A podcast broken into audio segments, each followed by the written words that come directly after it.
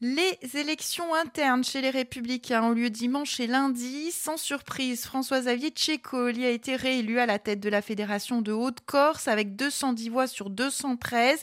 Il était le seul candidat à sa succession.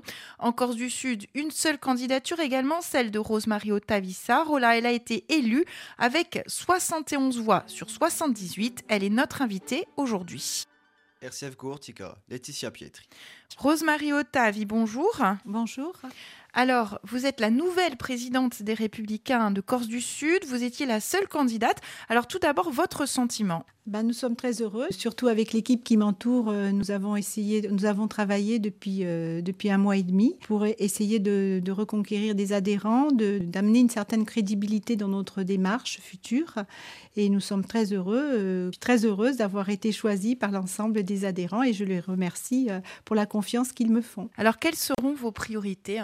Tout d'abord, la priorité, c'est bien sûr, c'est une nouvelle étape, un nouveau départ dans cette perspective qui est stimulant et nous avons tout à, reconstruire avec une équipe. Et ma volonté est de me tourner résolument vers l'avenir et de reconquérir le terrain, notamment même dans le rural, euh, puisque l'extrême sud a été un petit peu délaissé.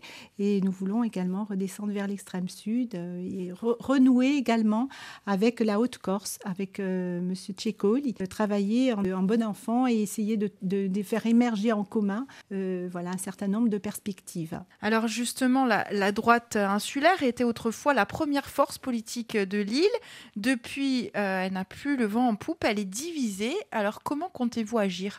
Eh bien, Par notre travail, par les, les propositions que l'on fera. Et puis euh, je pense que tous ensemble, on peut construire quelque chose, puisque le conseil municipal en est un exemple. Hein. Nous sommes plusieurs euh, idéologies différentes. on a le parti bonapartiste, on a l'UDI, on a, moi je suis élue sur, depuis 2014 sur, sur l'étiquette LR. Et puis il y a aussi, euh, il y a également Horizon. Donc je pense qu'à un moment donné, euh, il suffit d'avoir en vue l'intérêt général.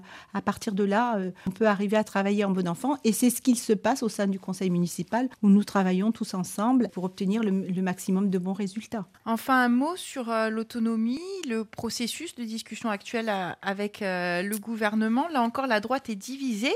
Alors, quelle est votre position chez les Républicains? Pour l'instant, je viens d'arriver, donc je vais prendre un petit peu le, tout doucement le, dossier et je ne peux pas m'avancer sur ce point, mais par contre, je vais comment on va travailler avec le collectif et essayer, euh, peut-être même avec euh, euh, l'ensemble des LR de Corse, d'être une force de proposition. Voilà, c'est notre objectif. C'est pour ça qu'en maintenant, on, a, on est décidé à, être présent sur le terrain et le plan politique. Euh, le message que vous envoyez aux, Corses aujourd'hui en tant que présidente des LR de Corse du Sud? Je pense qu'il faut nous faire confiance, euh, que nous sommes là dans l'intérêt de la Corse. Nous sommes des enfants de la Corse et nous voulons faire avancer l'avenir de cette, de cette île qui en a besoin. Voilà, et, dans, en toute, euh, je veux dire, dans son intérêt et dans l'intérêt de la population et des enfants de la, de la Corse. Voilà. Merci, Rose. Mario Tavissar d'avoir été avec nous. Merci à vous.